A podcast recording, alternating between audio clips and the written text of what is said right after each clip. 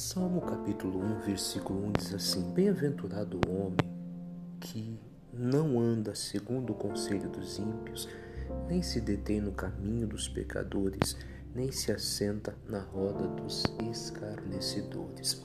Aqui Deus fala três tipos de coisa que nós temos que tomar cuidado. Primeiro ele fala com os conselhos, cuidado com os conselhos que você ouve.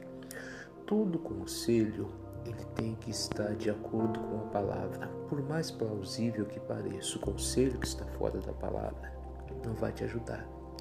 Cuidado com os conselhos que você tem ouvido. Ah, mas aquela pessoa é muito meu amigo, é muito minha amiga. Talvez dentro da visão dela ela até está tentando te ajudar. Mas se fere a palavra, isso vai trazer consequências para você no futuro. Então diz, cuidado com os conselhos. Aqui não se detém no caminho dos pecadores. Cuidado com os caminhos que você anda. O que, que são os caminhos? São as decisões que você toma na vida, são as pessoas e as coisas com as quais você se envolve. Esse é o nosso caminho. Com quem você tem se envolvido? Com quais práticas você tem se envolvido? Com que tipo de pessoa você tem se envolvido?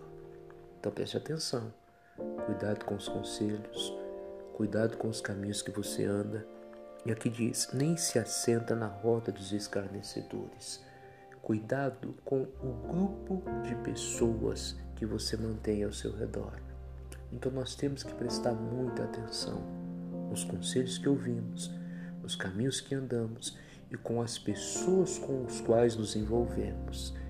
Esses tipos de coisas nós temos que prestar muita atenção. Deus está falando bem-aventurado é o homem que presta atenção. O que é uma pessoa bem-aventurada? Aventurado é feliz. Bem-aventurado é mais do que feliz, é realizado. Então, se eu quero me realizar no futuro, eu tenho que prestar atenção hoje nos conselhos que eu ouço, nos caminhos que eu ando e nas pessoas com as quais eu me envolvo. Se você tomar cuidado, prestar atenção nessas três coisas, você vai ter um futuro promissor.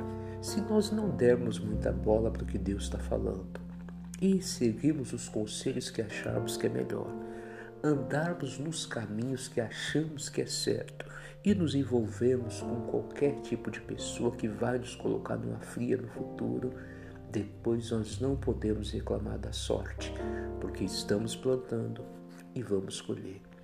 Fico com essa palavra Preste atenção nessas três orientações e seja uma pessoa feliz no futuro. Forte abraço, tá bom? Que Deus te abençoe, em nome de Cristo.